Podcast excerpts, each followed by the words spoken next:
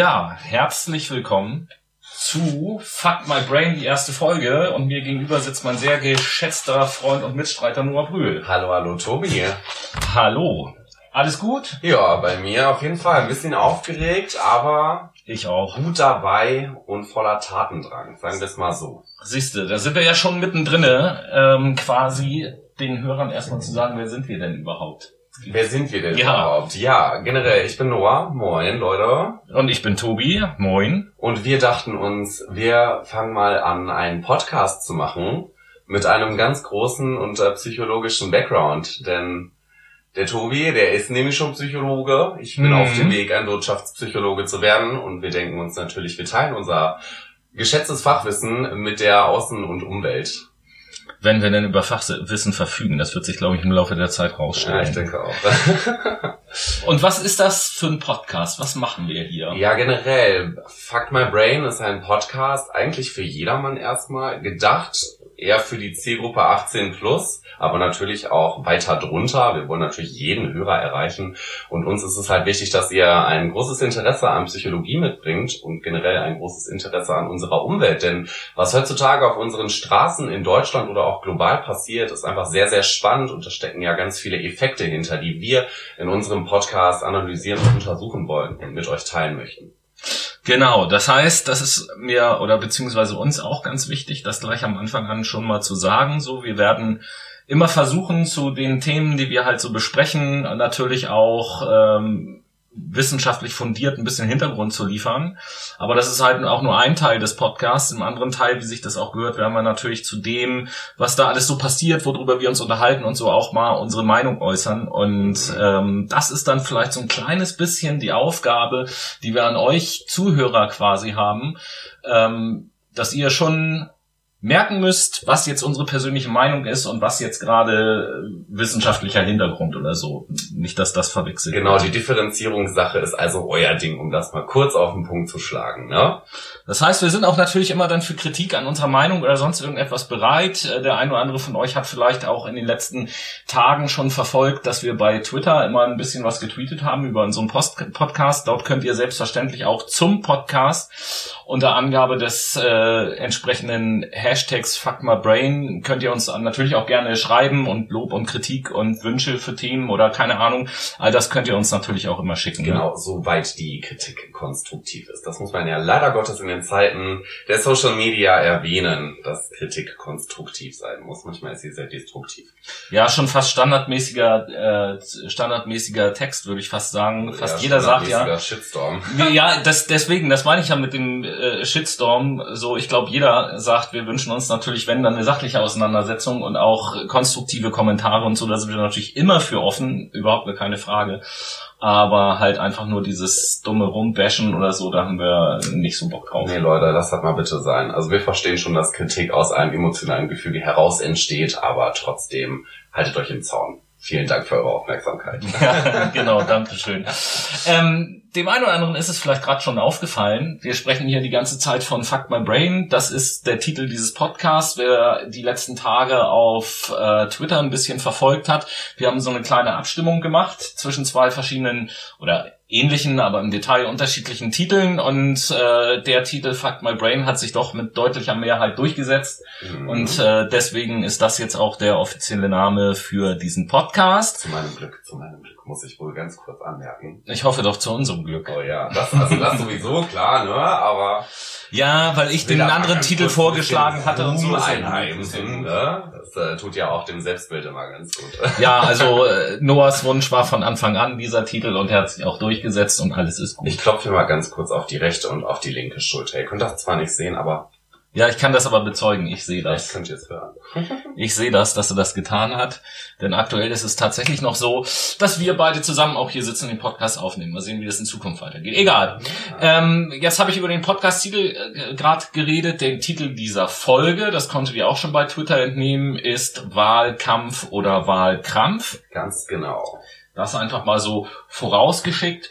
Und ähm, ja, Wie ist es denn zu diesem Titel gekommen? Oder? Naja, tatsächlich ist es zu diesem Titel beziehungsweise zu dieser Folge gekommen, weil momentan erstens mal heute, wir haben ja Sonntag, wir haben äh, Sonntag, den 20.10. heute sind unter anderem auch äh, ist der Wahlkampf in Thüringen ähm, entstanden, beziehungsweise nicht entstanden. Der geht gerade erst richtig los. Heute wurden die ganzen Stimmen ausgewertet, gezählt. Später kriegen wir noch ein paar Wahlergebnisse. Mal schauen, was dabei rumkommt. Wir hoffen auf jeden Fall nicht, dass die AfD so viel Zuwachs bekommt, wie prognostiziert, aber... Oh, scheiße, wir ziehen politisch Stellung. Das gibt's ja oh, gar nicht. Oh, nee, aber tatsächlich ähm, geht momentan politisch ganz schön viel ab und ähm, wir haben uns an der Stelle einfach gefragt, ist das Ganze noch ein Wahlkampf? Also möchten die Parteien wirklich noch ihre ähm, Vorsätze durchziehen, ihre Ziele verfolgen oder ist es denen wirklich nur noch wichtig, krampfhaft im Prinzip Wähler zu überzeugen, damit die, also die Parteien einfach nicht an Stimmen verlieren? Denn das ist ja auch unter anderem ein Bestandteil des Wahlkampfes,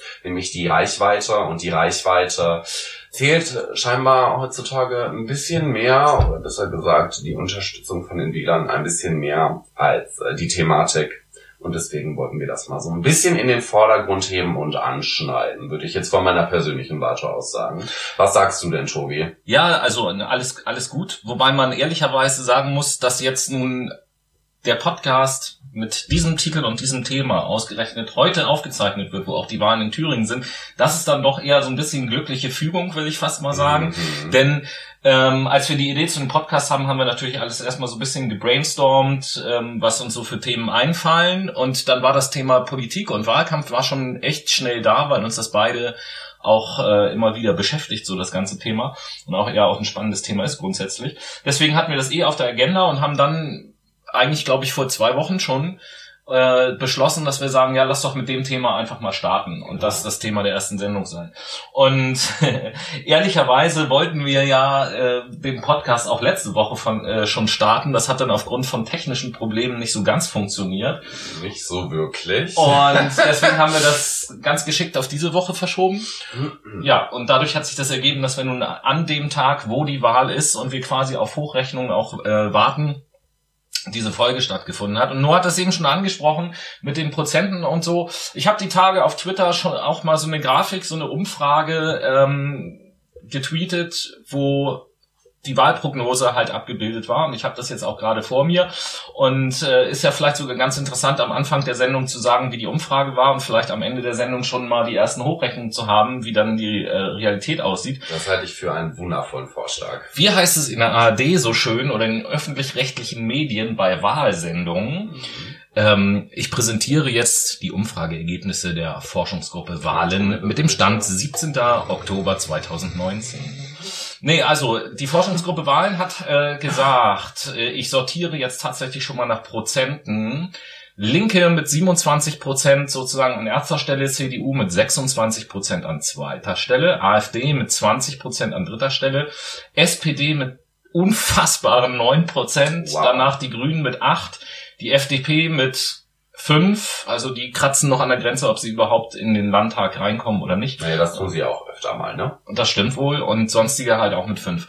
Und Fakt ist auf jeden Fall schon mal, wenn die Ergebnisse auch nur annähernd in diese Richtung gehen, die Wahlergebnisse, dann wird halt die Koalition, die rot-rot-grüne Koalition aus der vorhergehenden Regierung keine Mehrheit mehr bekommen. Und ähm, nur die Möglichkeit haben, entweder mit einer Minderheit, Minderheitenregierung zu regieren oder eine andere Koalition zu bilden.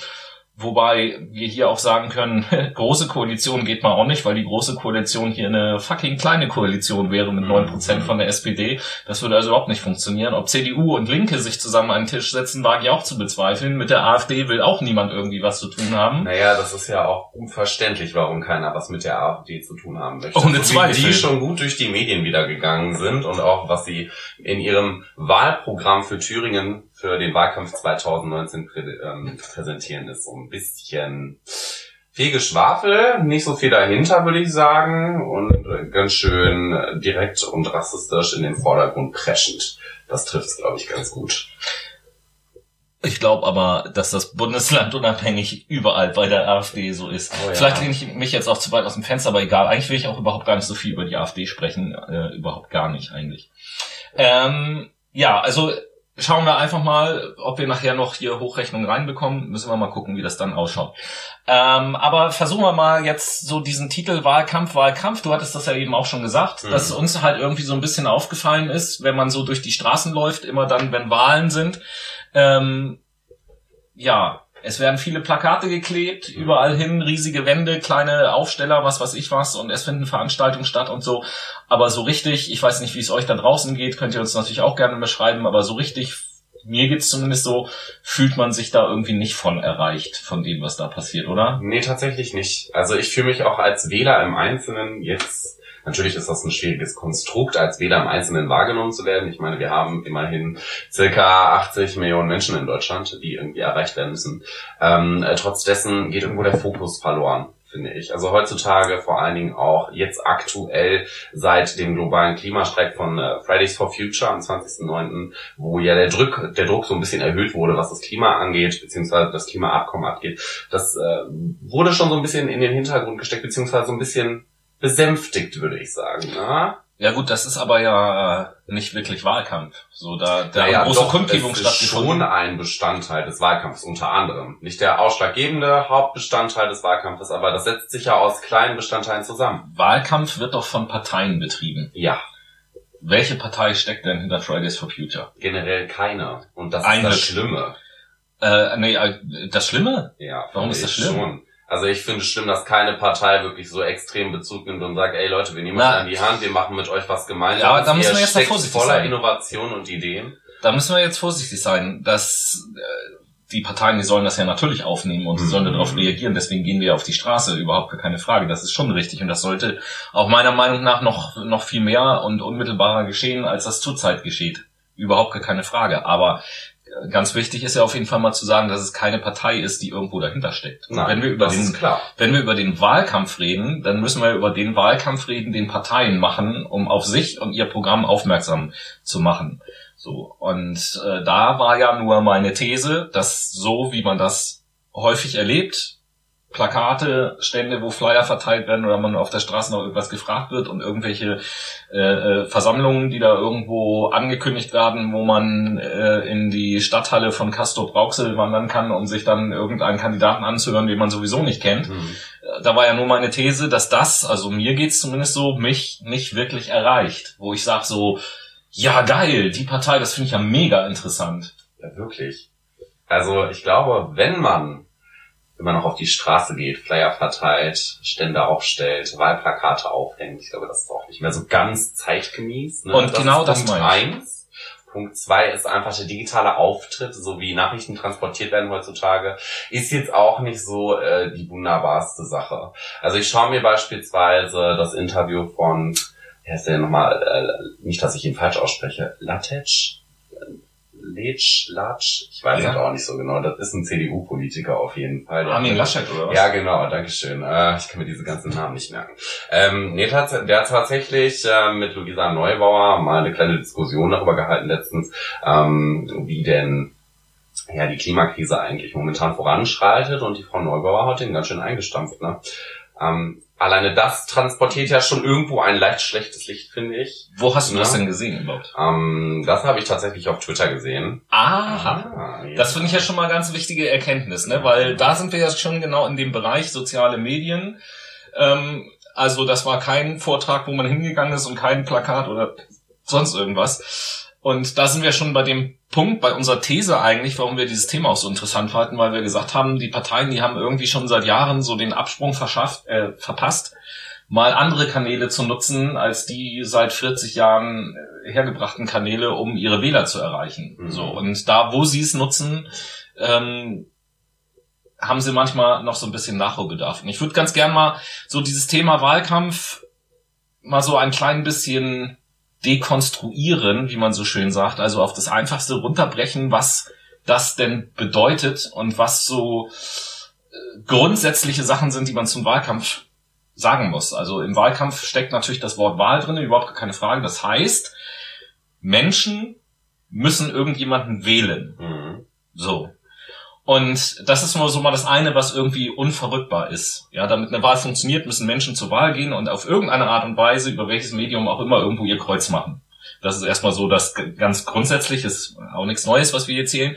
So, und dann Jetzt kommen wir so ein bisschen schon in Richtung des psychologischen Touches, den du am Anfang schon angesprochen hast. Ja, genau. Wie sind Wahlentscheidungen denn getroffen? Das So. ist ja die große Frage. Genau sind sie das. faktenorientiert oder sind sie wirklich aus der Emotion heraus entsprungen? Wie schaut das aus?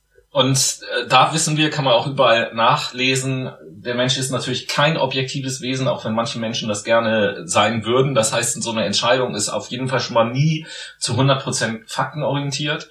Es ist immer ein gewisser emotionaler Anteil damit drinne und meistens ist es zumindest so, dass sogar der emotionale Anteil überwiegt bei den meisten Ich Menschen. würde tatsächlich sagen, dass das immer so ist. Wir Menschen, wie du gerade eben schon sagtest, sind ja sehr subjektive Wesen, dementsprechend schon objektiv, ja, aber auch nur bis zu einem gewissen Grenzmaß. Und dementsprechend können wir halt auch nur anhand unserer emotionalen Entscheidungen auf Fakten eingehen und schauen, passt das zu mir? Kann ich mit der Aussage etwas anfangen? Stehe ich dem Ganzen kongruent gegenüber? Finde ich das überzeugend? Ist das meins? Ja, das Gefühl habe ich zumindest jedes Mal, wenn ich mir die Wahlprogramme angucke, wenn zum Beispiel Landtagswahl ist. Ich schaue Mhm. mir die Programme an, schaue mir an, welche Menschen sitzen denn erstmal da drinnen. Ne? Sind das Leute vom Fach oder sind das Leute, die nicht vom Fach sind? Ich meine, gut, auch Leute, die nicht vom Fach sind, können sich natürlich mit solchen Themenpunkten wie Ökologie, Ökonomie, äh, Sozialdemografie und so weiter auseinandersetzen, klar. Aber ich ähm, sehe da schon irgendwo ein bisschen mehr Vertrauen wenn ich jemanden habe, der auch vom Fach ist. Dann geht es ja weiter mit den Themenpunkten. Wo hat die Partei ihren Themenschwerpunkt gesetzt, beziehungsweise ihre Themenschwerpunkte? Kann ich da etwas mit anfangen? Greift das in meinen Alltag ein? Kann ich davon Vorteile mitnehmen oder habe ich davon eher Nachteile? Also schau dir die kommende CO2-Bepreisung an. Ich glaube, ganz viele sind einfach nicht ähm, d'accord mit dem Thema. Viele Leute, beziehungsweise ein Großteil der deutschen Bevölkerung sagt einfach, wir finden das scheiße, weil wir fahren alle Auto und wenn wir irgendwann so viel Geld zahlen müssen für Benzin, ist das natürlich ein Nachteil für uns. Das bedeutet, diese Partei, die das vorschlägt, die hängt uns jetzt nicht mehr so ganz am Herzen, ne? So viel dazu erstmal.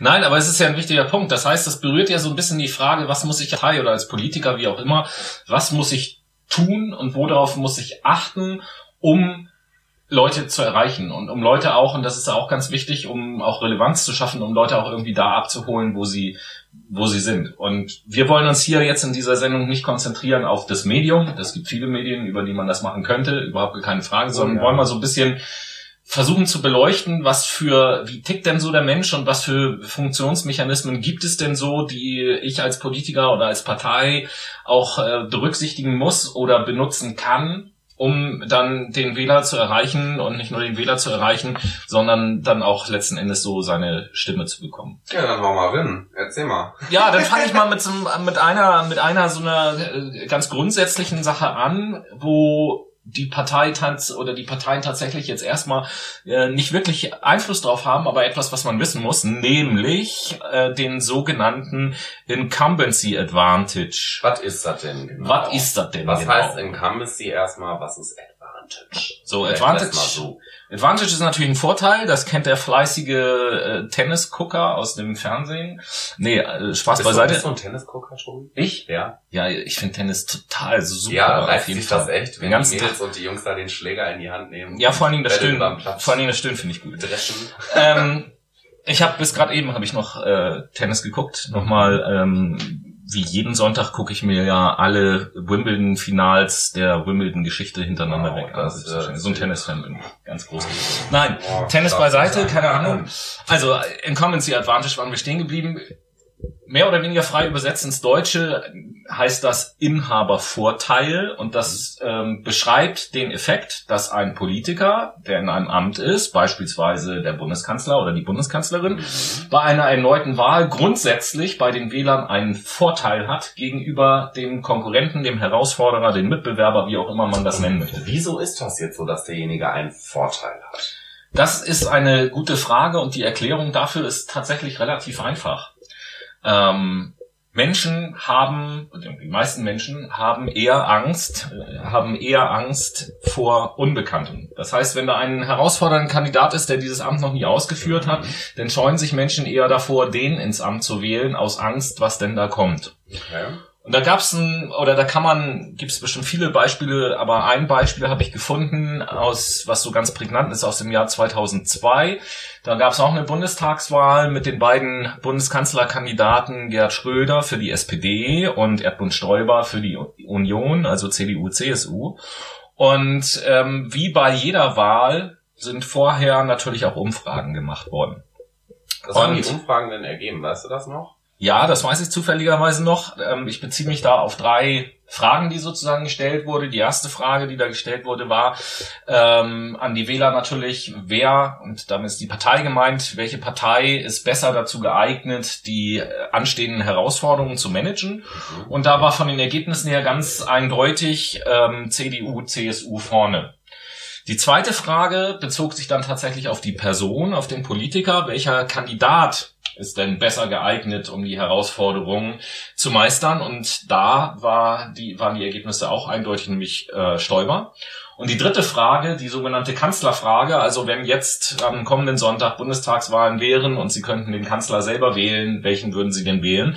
Da, interessanterweise, hat der Schröder die Nase vorne. Oh, das kontrastiert ja wirklich ein bisschen. So kann man das wohl sagen. Also genau das Gegenteil letzten Endes. Und das beschreibt so ein kleines bisschen diesen Effekt. Diese rational gestellten Fragen, Fachkompetenz und so mhm. wurden woanders gesehen, aber diese Frage, wenn Sie jetzt wählen würden, wer sollte der nächste Bundeskanzler sein, da sieht man, dass da eben halt nicht äh, die rein rationalen Sachen eine Rolle spielen, sondern ähm, dass da der Schröder einfach einen Vorteil gehabt hat, dadurch, dass er schon ein Amtsinhaber gewesen ist. Ja gut, aber irgendwie müssen die Leute sich ja auch inszenieren, oder? Also irgendwie müssen sie sich ja auch eine Plattform schaffen, um den Bürger oder den potenziellen Wähler letztendlich überzeugen zu können und sagen zu können, ich habe ganz, ganz viele Vorteile für euch und die werde ich auf jeden Fall euch zu euch rüber transportieren, wenn ihr mich wählt.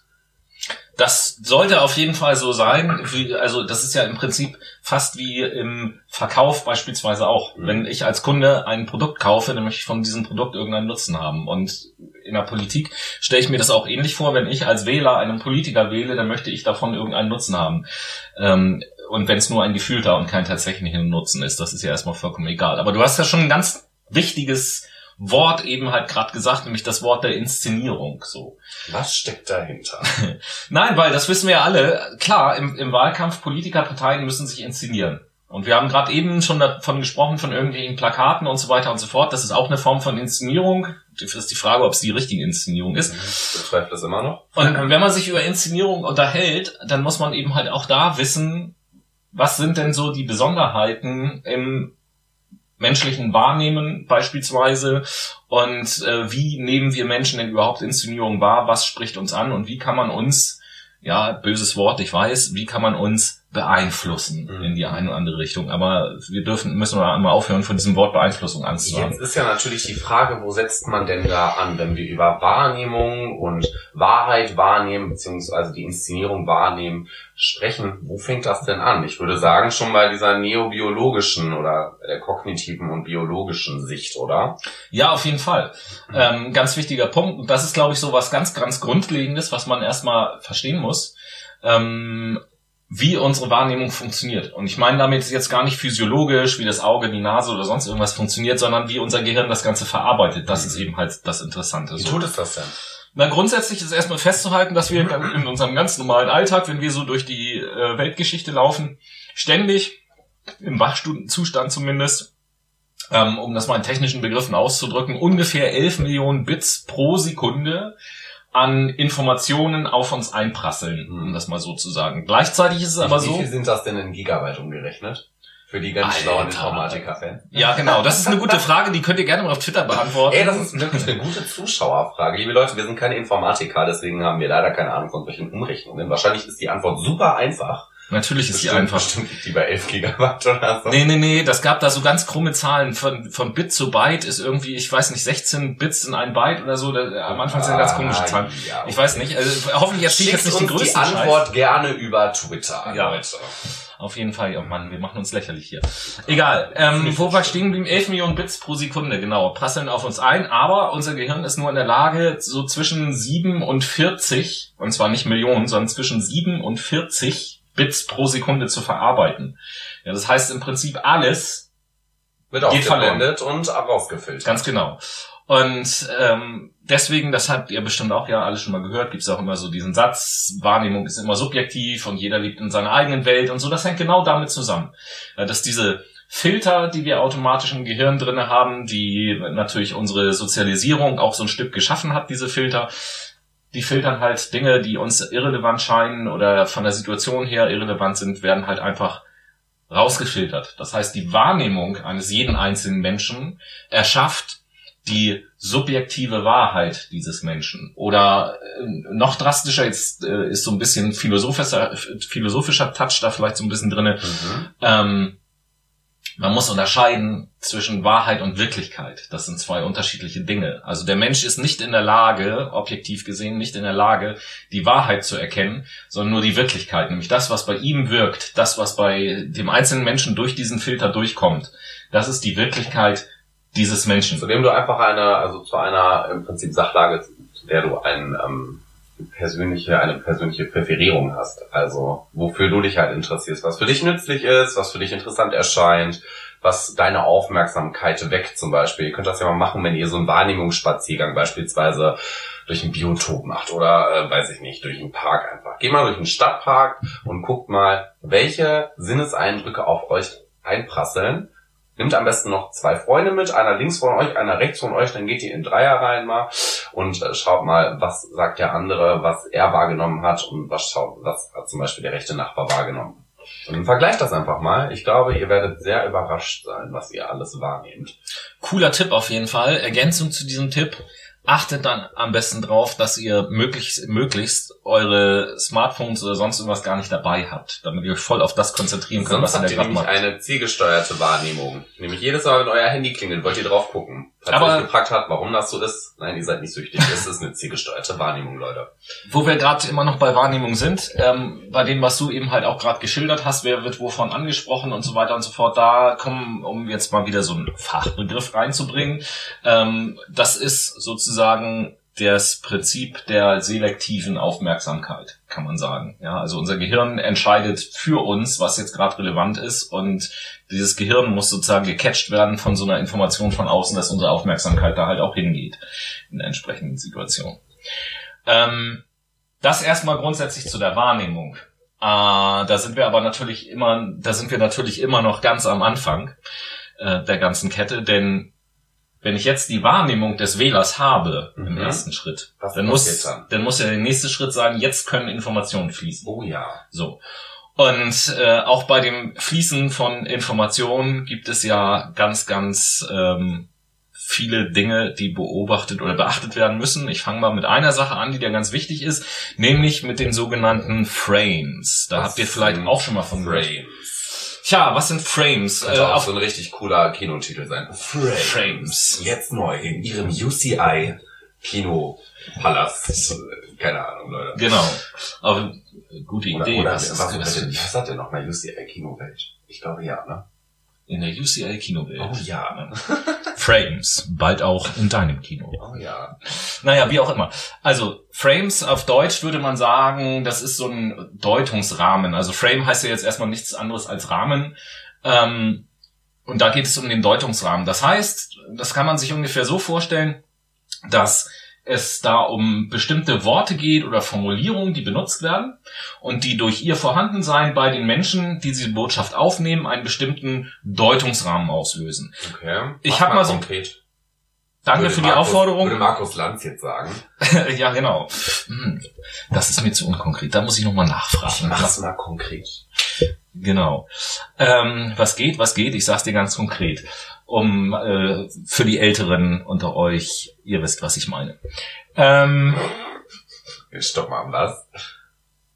Für die Älteren? Nee, das habe ich jetzt aber nicht geprillt. Naja, das was ist das, das, das, das stammt das, das stammt aus einem ganz alten deutschen Hip-Hop-Track. Ah, okay. Ja, für die alten Menschen merkt ihr, ich bin nicht aufgeklärt. Aber ja, wir können, ja wir können nachher mal so gucken, ob, mir, ob, ich, ob ich dir das Lied dann zeigen kann. Zurück zu den Frames auf jeden Fall. Du hast mich gebeten, äh, da mal Beispiele zu nennen. Ähm, ein relativ bekanntes Beispiel ist folgendes. Man hat eine Testgruppe von Personen gehabt und hat die per Zufall in zwei Gruppen aufgeteilt. Und diese beiden Gruppen haben zeitgleich im selben Raum und so weiter und so fort denselben Film gesehen. Einen Mhm. Film von einem Verkehrsunfall, Oh, wo ein Auto dem anderen Auto hinten drauf gefahren ist. drastisch. So. Und quasi die Augenzeugen sozusagen. Ähm, und nach diesem Film hat man diese beiden Gruppen getrennt, hat die in einen anderen Raum gebracht und hat den Fragebögen vorgelegt und Fragebögen zu diesem Film. Und da war eine Frage drinne, also die wurden grundsätzlich auch dieselben Fragen gestellt, aber immer in einer Winzigkeit anders formuliert. Und die entscheidende Frage bei diesem ganzen Versuch war, bei der einen Gruppe die Frage, was schätzen Sie, wie schnell war das hintere Fahrzeug, als es den vorderen aufgefahren ist? Die andere Testgruppe, der hat man dieselbe Frage gestellt, Mhm. nur um eine Winzigkeit verändert. Was glauben Sie, wie schnell war das Auto, als es dem anderen hinten drauf gerast ist? Also du hast einmal die präzise kmh-Anzahl und einmal hast du wie schnell, also es ist in einem allgemeineren Rahmen gefasst oder was sollte die Frage jetzt letztendlich genau bewirken in ihrer Aussage? Die Frage sollte bewirken, dass die Testteilnehmer einschätzen, wie viel kmh das Auto schnell war. Ja, aber gut, bei der einen Frage hieß es ja kmh und bei der anderen Nee. hieß es wie schnell. Bei der ersten Frage hieß es, wie schnell war es, als es hinten aufgefahren ist. Bei der zweiten Frage, wie schnell war es, als es hinten drauf gerast ist. Hm, okay, also. Das ist der Unterschied. Also gefahren und gerast. Mhm. Das sind die unterschiedlichen Worte. Und das Ergebnis war halt signifikant. Das Ergebnis war nämlich, dass die Gruppe, die das Wort gefahren drinne hat, die Geschwindigkeit des Autos deutlich niedriger eingeschätzt hat als die Gruppe, die das Wort gerast da drin hat, obwohl die beide denselben Film gesehen haben. Mhm. Ja, also objektiv gab es keinen Unterschied in der Geschwindigkeit, aber durch die Formulierung der Frage sind die Leute zu einer anderen Einschätzung Es gekommen. gab andere Frames. So ist es nämlich. Also hier ist sozusagen das Frame auslösende Wort bei der einen Gruppe gefahren und bei der anderen Gruppe gerast als Beispiel. Anderes Beispiel, ähm, auch hier hat man eine Testgruppe in ein Labor geholt, hat mit den Leuten alles Mögliche gemacht und hat die während dieses Versuches auch in zwei Gruppen aufgeteilt, geframed, die eine Gruppe mit dem Wort Schildkröte und die andere mit dem Wort Panther. Hm. So, dann waren die irgendwann im Labor fertig, dachten, der Versuch ist vorbei, war er überhaupt noch gar nicht, äh, sondern man hat die Leute überwacht, wie sie dann über einen Flur zu einem Fahrstuhl gegangen sind. Mhm. Und dieser Flur war mit Lichtschranken und Kameras ausgestattet, ohne dass die Versuchspersonen das wussten. Und man hat festgestellt, und das ist das äh, besonders Interessante an dieser Frames-Geschichte, man hat festgestellt, dass diejenigen, die mit Schildkröte geframed waren, langsamer zum Fahrstuhl gegangen sind als die, die mit Panther geframed waren. Das heißt, und das ist das ganz Interessante, dass Frames nicht nur Unterschiede auslösen in unserem Urteil, Hm. sondern auch in unserem Verhalten. Jo, das hat man auf jeden Fall dadurch gemerkt. Aber man, also ich wäre niemals drauf gekommen, dass nur so ein kleiner ausschlaggebender, ein kleines ausschlaggebendes Merkmal wie ein einzelnes Wort so viel bewirken könnte. Hm. Mindblowing. Da habe ich vielleicht noch so ein klein bisschen äh, ein, ein noch etwas witzigeres Beispiel, was äh, ganz wichtig hier ähm, kein Sexismus oder sonst irgendetwas, aber Sondern? das hat nee, nee, nee, pass auf, das hat das hat tatsächlich stattgefunden. Man hat äh, jungen Männern hat man zwei Fotos von zwei sehr attraktiven Frauen gezeigt und hat die gebeten mal einzuschätzen, welche von beiden ist denn attraktiver. Hm. Und da hat man drauf geachtet, dass man halt Frauen gesehen äh, genommen hat, die sich sehr ähnlich sehen und ein ähnliches Maß an Also Attraktivität hatten. wunderschöne Frauen, So, um den Sexismus genau. jetzt mal wegzudrücken. Genau, genau, genau. Ähm, ja, das mit dem Sexismus in Anführungsstrichen kommt gleich vielleicht noch bei der Auflösung. Nein, auf jeden Fall gespannt. hat man dann festgestellt, so, ja, im, über so eine ganze Gruppe gesehen, wurden diese beiden Bilder auch sehr ähnlich eingeschätzt, auf jeden Mhm. Fall.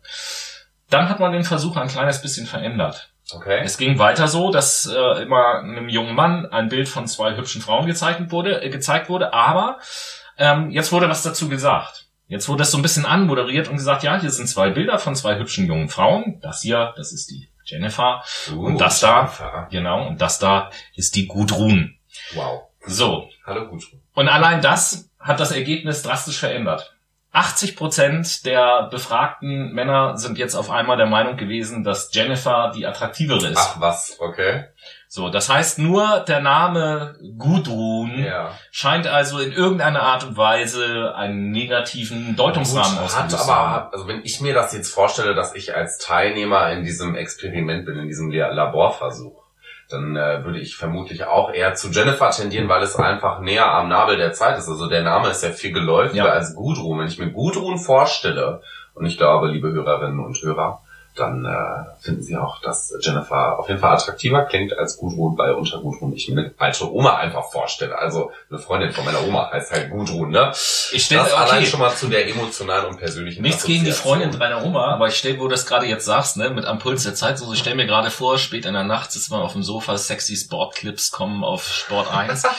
Ja, und dann äh, kommt dann irgendwie, äh, 24. äh, ruf mal die Telefonnummer 123456 an, Gudrun erwartet dich. Mm. So ein Name taucht da irgendwie auch nicht auf, ne? Nein, die heißen alle sexy Sarah und äh, obwohl die die geile Gudrun. Die geile Gudrun. Sexy Sarah und die geile Oh Gudrun. ja. Ist auch schon wieder ein Filmtitel. Naja, äh, wie auch immer, um, um das auch nochmal ganz klarzustellen, es gibt draußen in der Welt, glaube ich, unglaublich viele höchst attraktive Gudruns und wahrscheinlich auch ganz viele hässliche Jennifers, Ja. um das mal umzudrehen. Okay, Also will sagen, der Name spielt natürlich überhaupt gar keine Rolle, was das angeht. okay. Ja. Aber ich sehe auf dem Zettel gerade, du hast uns noch was mitgebracht. Ähm, noch Du ein- spickst? Ja. Das ist ja unglaublich. Ja, habe ich damals Ne, auch schon in Mathe unterrichtet. Sehr gut. Die Frage ist ja, wenn wir über Frames reden, ist ja die, auch die Frage, wir haben jetzt so ein paar Beispiele in Laborsituationen irgendwie gesehen. Genau. Wie kann ich so ein Frame hervorrufen? Und jetzt ist natürlich die Frage, wie kann ich das tun, ähm, keine Ahnung, auf, auf einem Wahlplakat oder in einer Rede oder sonst irgendwas. Das, was Politiker halt im Wahlkampf so tun. ja, vermutlich wahrscheinlich eher reden als äh, Wahlplakate aufhängen. Ne? Dafür haben die ja ihre Leute. Aber Nee, ich meine- posieren gerne auf Fotos, aber es ist ja trotzdem ganz interessant. Das hab ich nicht Man hat gemeint. Ja ganz viele äh, Fernsehauftritte, die ich hier gerade sehe. Was ist denn da passiert bei den Fernsehauftritten? Ganz, äh, ganz kurz noch, weil du das gerade sagst mit den Plakate kleben. So war das nicht gemeint. Aber auf den Plakaten stehen ja auch Botschaften drauf. Und da geht's ja auch darum, wie die formuliert Ja. sind. So, das heißt, also ein Stilmittel, was da häufig genommen wird und was man auch sehr gut nehmen kann, weil das bei Menschen sehr gut funktioniert, sind halt Metaphern. Metaphern sind ja immer bildhafte Vergleiche und wir Menschen sind eigentlich in Bildern denkende Wesen und deswegen von Metaphern auch ganz gut ansprechbar. Und äh, auch dazu zu dem Thema Metaphern gibt es einen interessanten Versuch, eine interessante Studie von der Stanford University in den USA. Ähm, da hat man nämlich auch äh, zwei verschiedenen Versuchsgruppen einen Text vorgelegt und da ging es in dem Text um ja die Berichterstattung über den allgemeinen Anstieg von Kriminalität in einer fiktiven Ortschaft. Und die Zahlen, also die faktischen Inhalte von diesem Text, die waren auch bei beiden Gruppen dieselben. Aber äh, die Kriminalität, die wurde unterschiedlich bezeichnet. In dem einen Artikel wurde die Bestie der Kriminalität sozusagen, also wurde die Kriminalität als Bestie bezeichnet und in dem anderen Artikel als Virus, als Virus einer Gesellschaft. Und nach Lektüre des Textes hat man eben halt die beiden Gruppen gefragt, ähm, was habt ihr für Vorschläge, um der steigenden Kriminalität zu begegnen? Und da war es sehr interessant, dass die beiden Gruppen ganz, ganz unterschiedliche Dinge gesagt haben. Was haben sie denn gesagt? Die, die, die den Text mit der Bestie haben, haben Dinge angeführt, wie da muss eine härtere Gangart an den Tag gelegt werden, wir brauchen mehr Polizei und strengere, schnellere und längere Haftstrafen. Hm. Also schon sehr extrem und sehr destruktiv unterwegs. Ja, so ein bisschen wie man das irgendwie, das ist so auch fast äh, Sozialisation. Ja, wenn wir uns einen Film angucken, wo eine Bestie ist, äh, dann ist ganz klar, was gemacht werden muss. Die muss gejagt werden. Hm. So. Ähm, und äh, die zweite Gruppe, die mit dem Virus, die hat eben ganz andere Dinge gesagt. Die hat nämlich gesagt, äh, da müsste man mal die Ursachen herausfinden, dass man die Ursachen bekämpfen kann. Da lohnt es sich, soziale Unterschiede abzubauen und für mehr Bildung zu sorgen beispielsweise. Das waren so die meisten gegebenen Es Antworten. war ein bisschen konstruktiver in den Vordergrund gehoben. Es war jetzt nicht allzu gewalttätig, nichts Genau. hart extremistisches in den Vordergrund preschen, sondern es war einfach detailliert, es war konstruktiv, sachlich noch. Ja, letzten Endes so ein bisschen- bezeichnen kann, aber ja, es war auf jeden Fall nicht so krass. So ein bisschen dieser Zusammenhang Bestie Jagd, Hm. Virus, Heilung. Hm. Ja, weil man das aus dem Krankheitskontext. Das heißt, durch das Wort Virus ist hier der Krankheitskontext als Frame aktiviert worden. Und wenn ich über Krankheiten nachdenke, weiß ich ja, ich muss, okay, ich muss die Ursache einer Krankheit finden, dann kann ich was dagegen tun. Mhm. Muss man einfach auszudrücken. Ja, und das jetzt mal raus aus der Universität rein in unseren politischen Alltag hier in Deutschland oder Europa, wenn man dann natürlich bestimmte Politiker hat, ähm, zum Beispiel der Herr Gauland, der halt nicht nur immer am Baden ist und sich seine Klamotten klauen lässt, sondern äh, auch mal mehr oder weniger, nee, eigentlich immer mehr unintelligentere Dinge sagt, der dann die Flüchtlinge oder all das, was mit den Flüchtlingen passiert, als Überflutung beschreibt. Genau mhm. diese Worte verwendet er ja auch. Überflutung löst bei uns natürlich auch einen bestimmten Deutungsrahmen auf. Aus. Überflutung hat immer was mit einer Naturkatastrophe irgendwie zu tun. Vor allen Dingen mit einer Katastrophe. Hat vor allen Dingen was mit Todesangst zu tun. Und genau das, was du gerade gesagt hast, Noah, bitte mal merken für nachher, weil Angst noch eine Rolle spielen wird. Mhm. Ähm, noch ein, zwei andere Beispiele, mal auf das Thema Europa bezogen. Da gibt es ja auch äh, alle, die so Europa kritisch sind, die dann gern mal den Duktus, die Diktatur Brüssels äh, verwenden. Und Diktatur löst natürlich, da sind wir wieder bei der Angst, mhm.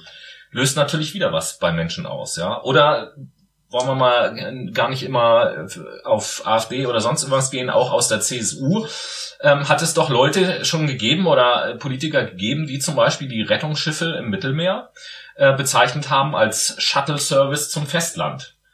Ja, was natürlich auch wieder einen bestimmten... Sehr luxuriös an, hört sich an, als ob die Deutsche ganz so prädestinierte Menschen wären, hat ein bisschen was von Diplomatenverhalten. Äh, Und das hebt natürlich jetzt den Flüchtling eher als Wesen in den Vordergrund, der von allen Seiten der Regierung im Prinzip mit Geld zugestopft wird. Das stelle ich mir gerade in meinem Kopf vor. Ja, zum Beispiel. Und genau solche Dinge passieren, wenn ich eben halt durch Metaphern ähm, ja einen bestimmten Deutungsrahmen auflöse und das eben halt auch ganz bewusst mache. Ähm, eine Idee kurz zwischendurch nur. Jetzt haben wir schon eine ganze Weile darüber geredet und äh, meine Idee ist vielleicht unseren Zuhörern eine kurze Pause zu gönnen, indem wir mal ein bisschen Musik zwischendurch äh, ein, einpflegen quasi. Mhm. Und da haben wir uns ja auch etwas überlegt, wie wir das in dieser Sendung machen wollen. Vielleicht magst ja, du das mal. Ja, ich erzähle euch das mal ein bisschen. Der Tobi hat ja jetzt schon lange genug geredet. Mhm. ähm, an und für sich haben wir ja natürlich unseren Spotify hier, unseren Spotify hier auf Spotify, ganz genau. Und wir haben unseren Podcast hier auf Spotify hochgeladen und äh, finden das natürlich auch eine grandiose Idee, wenn wir eine Musikplaylist dazu erstellen, weil wir natürlich sehr musikaffin sind und in unserer Freizeit viel Musik hören und das gerne mit euch teilen möchten. Und wir haben uns dazu entschlossen, euch heute als Premiere die Playlist Late Machado unterzujubeln. Äh, Late Machado, Noah, was ist das denn für ein seltsamer Same? Wie, wie bist du denn da drauf gekommen? Also pass mal auf, ich bin Kellner. So, Punkt eins. Neben meinem Studium muss ich natürlich auch irgendwie meine Kröten ranbekommen und dementsprechend habe ich immer ganz äh, furchtbar nette Gäste, manchmal auch furchtbar weirde Gäste bei mir im Café. Und äh, tatsächlich hat jemand auf meiner alten Arbeit mal ein äh, Late Machado bestellt bei meiner Kollegin Luise. Und sie hat mir das erzählt und ich habe mich furchtbar drüber kaputt gelacht, weil äh, derjenige natürlich ein Latte Macchiato haben wollte. Ne? So, also Late Machado, beziehungsweise Latte Machado, aber in unserem Fall Late Machado, ähm, mit, mit Flavor, mit Haselnut Flavor, damit es natürlich nochmal extra knallt im äh, Kopf, ne? Ja, hoffe genau, ich, wenn so genug Musik in der Playlist ist, dass diese Playlist auch ein gutes musikalisches Flavor äh, versprüht. Ja, natürlich. Bei unserem äh, flavoristischen Musikgeschmack kann das auch nur cool werden. Da gehe ich mal davon aus. Das heißt, also äh, wir werden morgen oder so, wenn die Sendung dann auch ähm, bei Spotify verfügbar ist, werden wir sicherlich auf Twitter auch nochmal was dazu schreiben und werden da auch nochmal einen Hinweis auf die Playlist geben, dass ihr auch wisst, wie es geschrieben wird und ihr die Playlist dann bei Spotify auch finden ich könnt. Verlinke die euch. Oder so, noch viel besser, genau. Und äh, ja, genau, dann packen wir die ersten Lieder mal in diese Playlist rein. Noah, äh, da ich so viel gelabert habe, gebührt dir die Ehre des ersten Songs. Ah, danke. Also tatsächlich bin ich heute auf einen sehr schönen ähm, alternativen Song gestoßen von Phil Boriva. Der heißt Go Rilla. Und ist so ein, ach, eigentlich so ein schöner Track, morgens unter der Dusche stehen, ein bisschen tanzen, keinen Bock auf Arbeit haben, aber aus der Dusche dann mit dem Song rausgehen und schon wieder Bock haben, zur Arbeit zu gehen und sich tot zu arbeiten. so viel Emotion kann ein Song in eurer, in eurer Psyche erzeugen. Auf jeden Fall, dieser Song äh, kommt safe in die Playlist.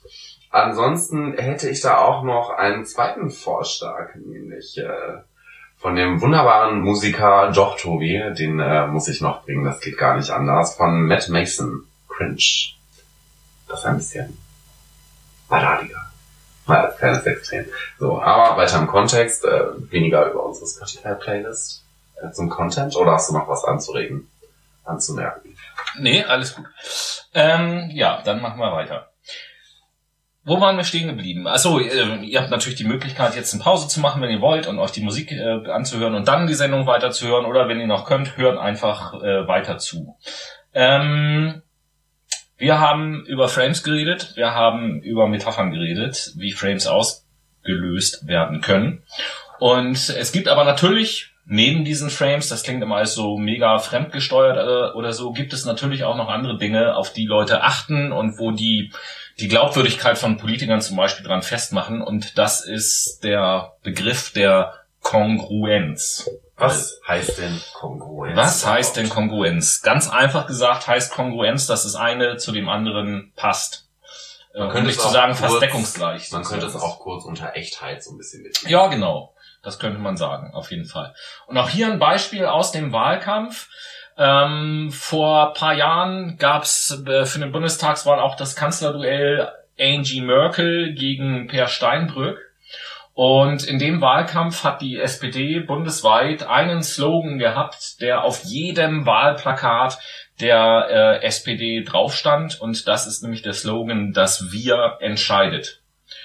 Äh, klar, was damit vermittelt werden sollte, worauf ich hinaus will, ist aber kurz vor der Wahl fang, äh, fing dann so wie auf äh, in jedem vor jeder Bundestagswahl gab's auf dem ZDF das Kanzlerduell und äh, ich weiß nicht, wer das schon mal gesehen hat, aber ein wesentlicher Bestandteil dieses Duells ist ja, dass dort sehr genau darauf geachtet wird, dass beide Kandidaten auf die gesamte Sendung gesehen exakt oder möglichst exakt dieselbe Redezeit haben, damit das eben halt möglichst fair ist. Und äh, wenn man sich das äh, mal anschaut und ähm, mal durchzählt und auf das Wort wir achtet, dann ist nämlich festzustellen, dass in diesem Kanzlerduell der Per Steinbrück von der SPD 87 Mal das Wort wir verwendet hat und Angela Merkel von der CDU 197 Mal das Wort wir. Wow, okay. Das muss eine ziemlich lange Zeit gewesen sein, die sie hatte. Oder sie hat sich sehr komprimiert und kurz gefasst. Oder eine Kombination aus beiden, ich weiß es nicht genau.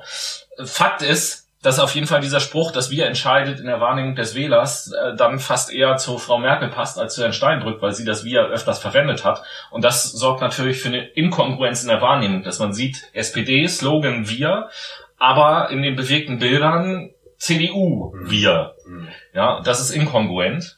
Und äh, wir Menschen streben nach Kongruenz. Wir mögen, wenn Dinge kongruent sind, auf jeden Fall.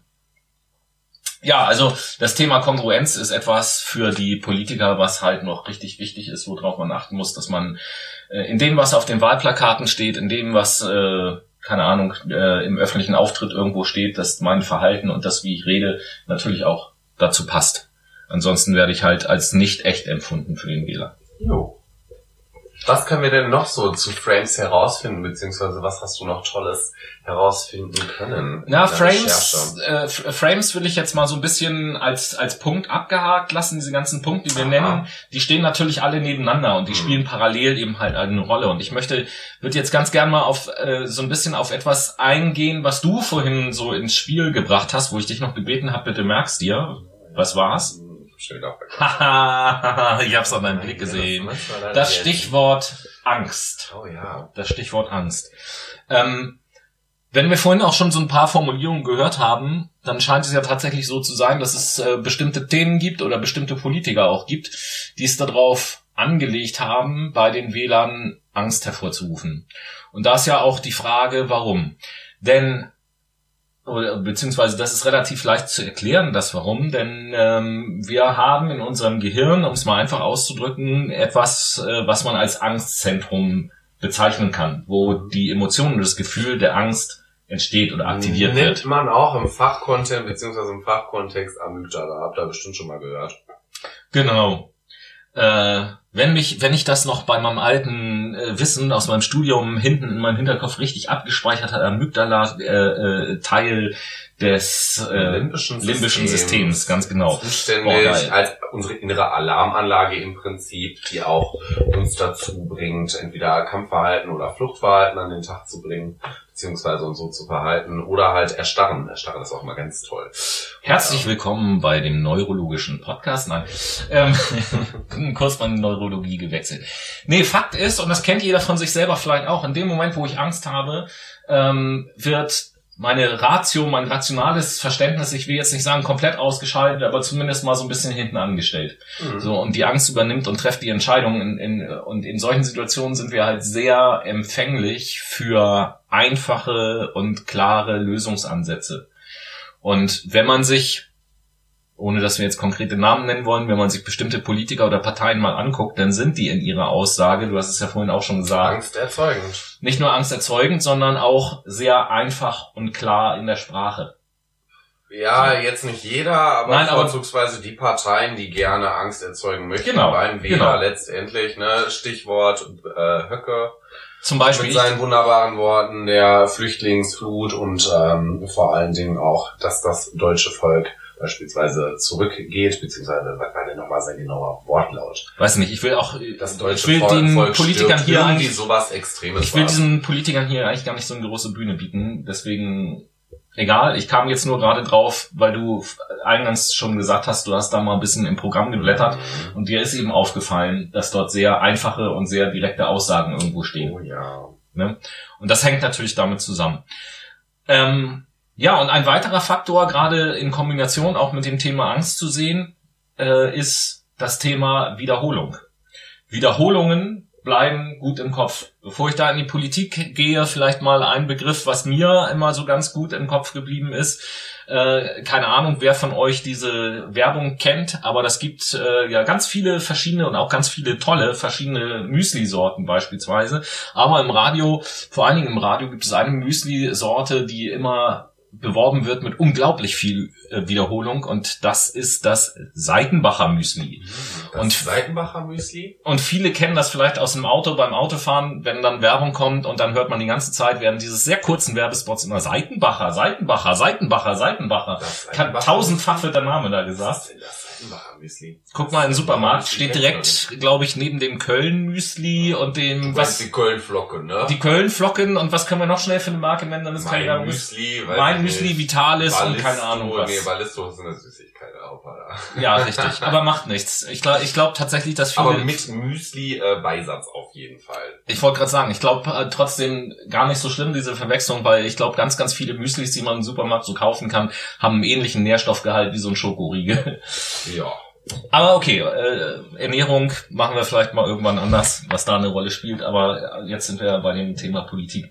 Und um da jetzt nochmal, das finde ich auch sehr schön, auch fast schon wieder aktuell, um da jetzt nochmal ein Beispiel aus der Politik äh, reinzubringen. Ähm, wenn wir mal so ein bisschen über den größten Teich gucken, dann gibt's da so einen Wahnsinnigen, der da irgendwo regiert und der hat irgendwann auch mal Wahlkampf geführt, muss es demnächst auch wieder tun. Im Moment sieht's ja gerade ein bisschen Kleiner Hinweis, der Typ ist ungefähr so alt wie der Tod. Zweitens, er trägt gerne rot. Drittens, er hat unglaublich komische blonde Haare und ähm, viertens einen echt orangefarbigen Hautton was mich dazu äh, bringt, dass er eventuell ganz, ganz billigen Hautbräuner benutzt. Ja, ähm, und Hautbräuner vielleicht. ja, Moment, das müssen wir mal herausfinden. Das ist überhaupt, überhaupt die beste Idee, mal herausfinden, was für ein Hautbräuner der verwendet und dann ein Verbot des ebensolchens anzustreben, weil es so zu sein scheint, dass die, dieser Hautbräuner nicht nur die Haut braun macht, sondern auch die Seele und die politische Einstellung. Ja.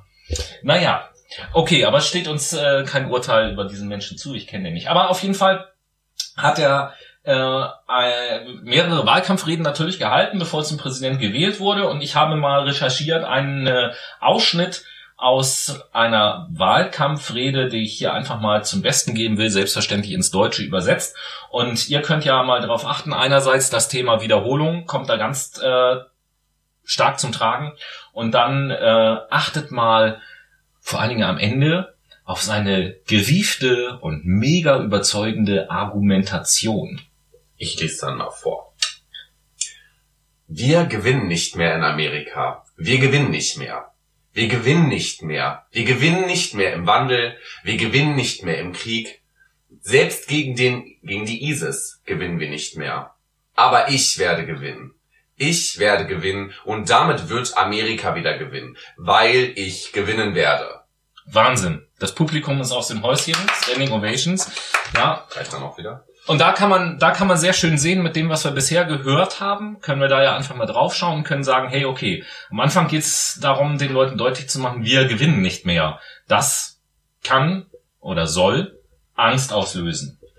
Wir haben eben gerade gesagt, wenn das Angstzentrum aktiviert ist, werde ich für sehr einfache Lösungen oder Erklärungen sehr, sehr empfänglich. Und da sind wir schon ganz am Ende. Ja, wird Amerika wieder gewinnen, weil ich gewinnen werde.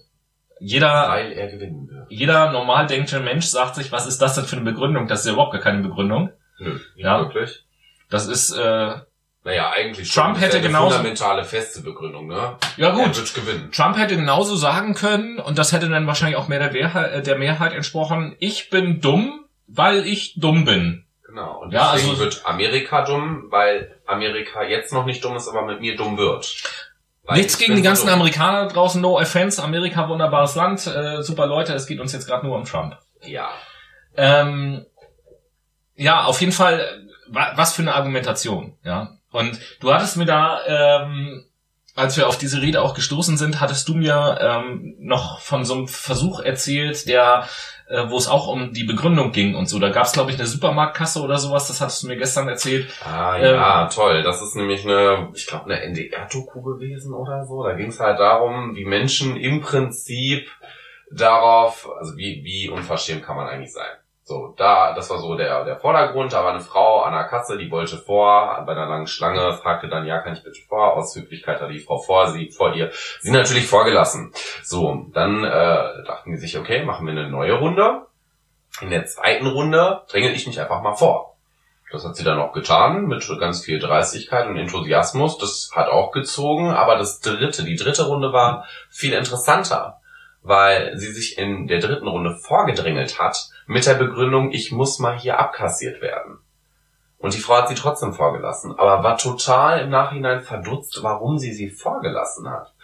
Daraus können wir natürlich schließen, Menschen nehmen Situationen, Aussagen oder sonstiges viel, viel ernster und nehmen, haben einfach mehr Verständnis dafür, wenn eine Begründung dahinter steckt. Die Begründung muss nicht extrem komplex sein oder total reich an Argumenten.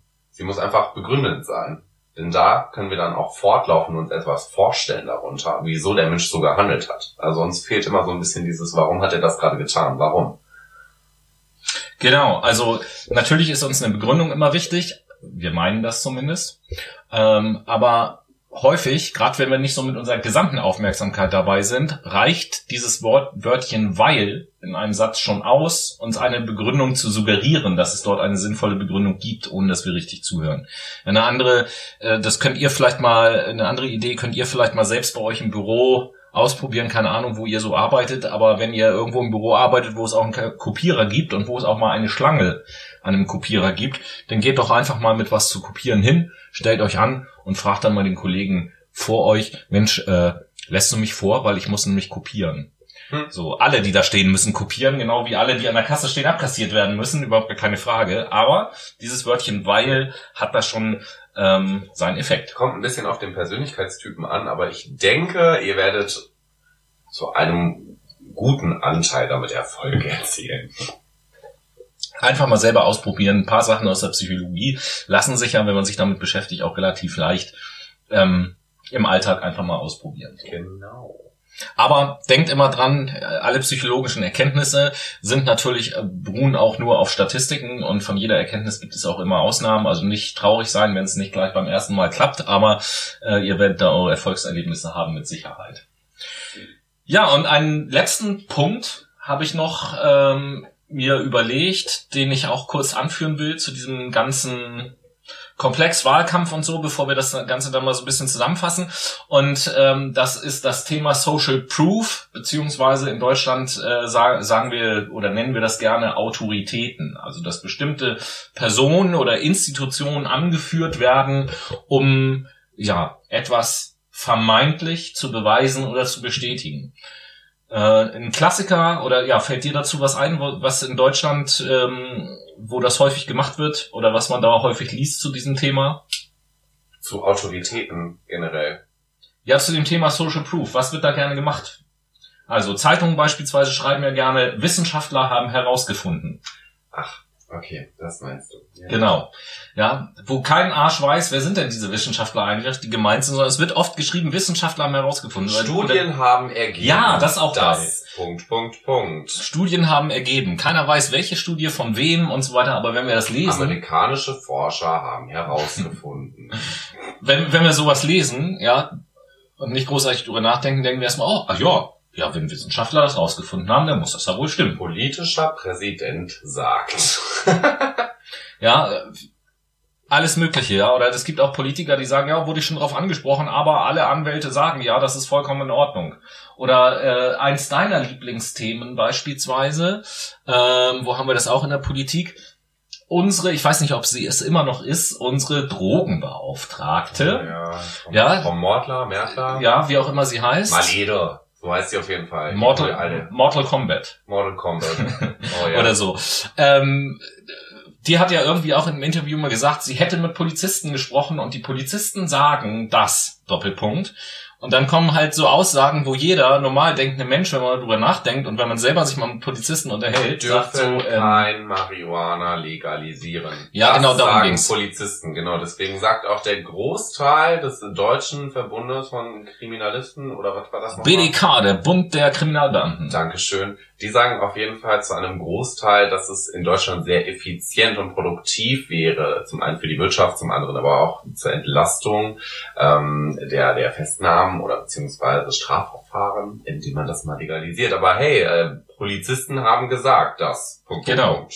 Ja, also das ist so dieses vermeintliche Autoritäten anführen, um seiner eigenen Aussage, seiner eigenen Behauptung, wie auch immer, äh, eben halt bisschen mehr Nachdruck zu verleihen.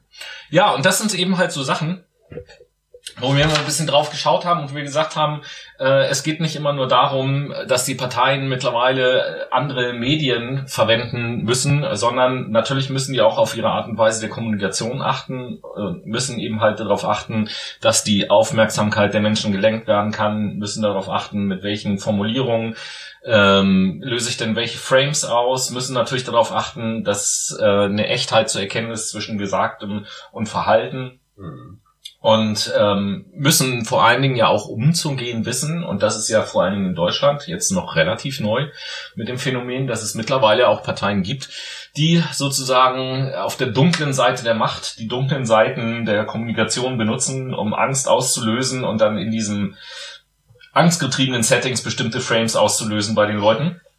Und wo das hinführt, das sehen wir ja zurzeit. So, das sind so ein paar Gedanken gewesen zu dem Thema Wahlkampf oder Wahlkampf, ähm, um einfach mal drauf zu schauen, was gibt es da für Aspekte. Haben wir irgendwas, ich will jetzt nicht sagen, haben wir irgendwas vergessen, das hat ja keinen Doch, Anspruch klar. auf Vollzähligkeit. Wir, aber wir haben auf jeden Fall was vergessen, Tobi. Na? Wir haben die wichtigste Rubrik. Ja, ja, na, da kommen wir ja gleich noch dazu. Da kommen wir ja gleich noch dazu. Keine Sorge, keine Sorge. Leute, euch erwartet gleich noch was. Überhaupt gar keine Frage. Nee, mir geht's ja erstmal nur darum, das Thema Wahlkampf oder Wahlkampf an dieser Stelle mal so ein kleines bisschen abzuschließen. Und ähm, wir hoffen, dass wir euch einerseits vielleicht so ein paar Gedankenanregungen gegeben haben, äh, interessante Informationen gegeben haben zu diesem Thema und vielleicht hat der eine oder andere auch Lust, sich jetzt tiefergehend mit so etwas auseinanderzusetzen. Das kann natürlich auch sein. Überhaupt keine Frage. Wäre ja auch äh, wünschenswert. Auf jeden Fall ist so dieses ganze Thema Wahlkampf ein sehr komplexes Thema, kann man glaube ich sagen. Und äh, nur weil eine Partei ein scheiß Plakat irgendwo draußen hängen hat, heißt es noch lange nicht, dass das eine scheiß Partei ist. Leute, beschäftigt euch mit den Inhalten. Und äh, wenn ihr über solche Effekte, über die wir gesprochen haben, wisst, dann äh, hinterfragt euch, aber hinterfragt nicht nur euch, sondern hinterfragt bitte auch uns bei dem, was wir jetzt die ganze Zeit so erzählt haben. Wenn das euer Interesse getroffen hat, dann guckt selber nach und äh, ob das auch alles äh, richtig ist, glaubt uns bitte kein Wort von dem, was wir hier erzählt haben, sondern bildet euch eure eigene Meinung auf jeden Fall. Ähm, das sind halt einfach so ein paar Dinge, ihr dürft uns die wir gerne als Stütze verwenden. Das dürft ihr. Genau. Aber wie gesagt, Meinungsbildung ist halt echt wichtig. Definitiv, auf jeden Fall.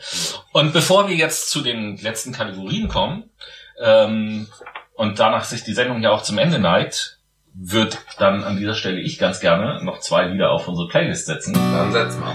Ähm, und ich habe mir überlegt, als erstes auch ein Lied, was unserem Edutainment-Anspruch gerecht werden soll, auf jeden Fall. Sprich, äh, ich hoffe, dass das Lied euch unterhält, je nach Musikgeschmack.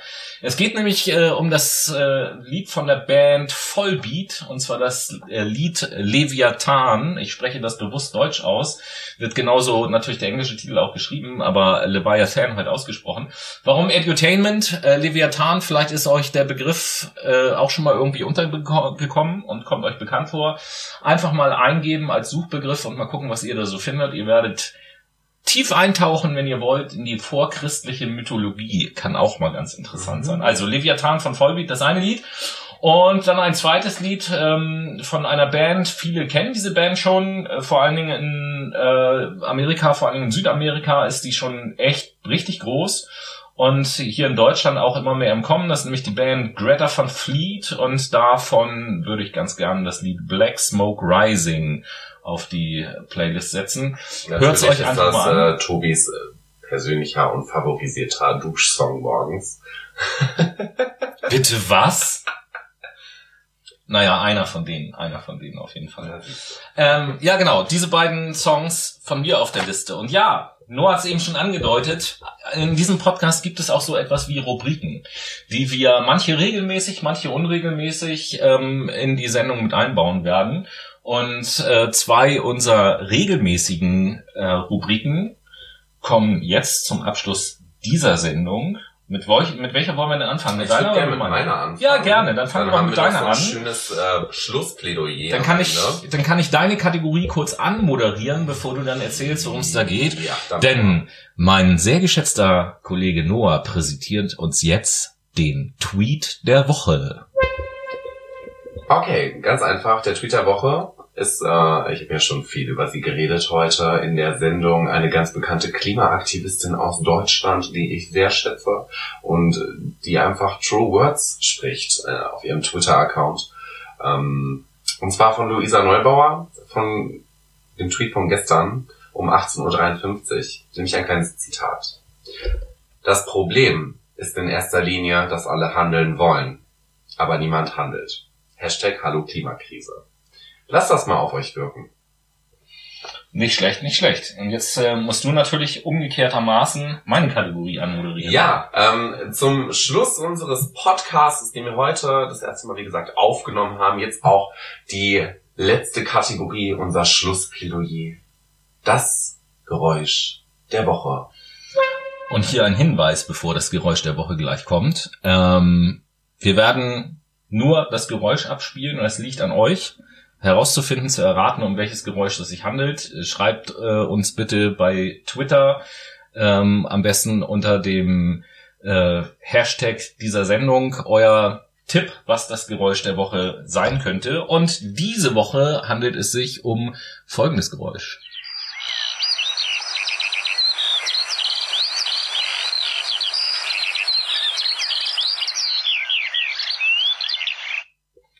Das war das Geräusch der Woche. Und das war die erste Folge von Fuck My Brain. Mir hat's unheimlich viel Spaß gebracht, über dieses Thema mit dir, Noah, und mit allen, die uns zugehört haben, zu sprechen. Und da ich die Sendung anmoderiert habe, ähm, bin ich jetzt raus und die letzten Worte gebühren meinem geschätzten Freund Noah. Liebe Leute, ich hoffe, es hat euch allen gefallen. Ich hoffe, ihr hattet ganz viel Spaß in diesen 68 Minuten, die wir jetzt aufgezeichnet haben. Wow, das ist wirklich Überlänge. Aber ähm, es musste sein. Schaltet gerne nächste Woche wieder ein, wenn es heißt, Fact My Brain ist am Start. Und damit sage ich Tschüss und auf Wiedersehen bis nächste Woche. Ciao, ciao.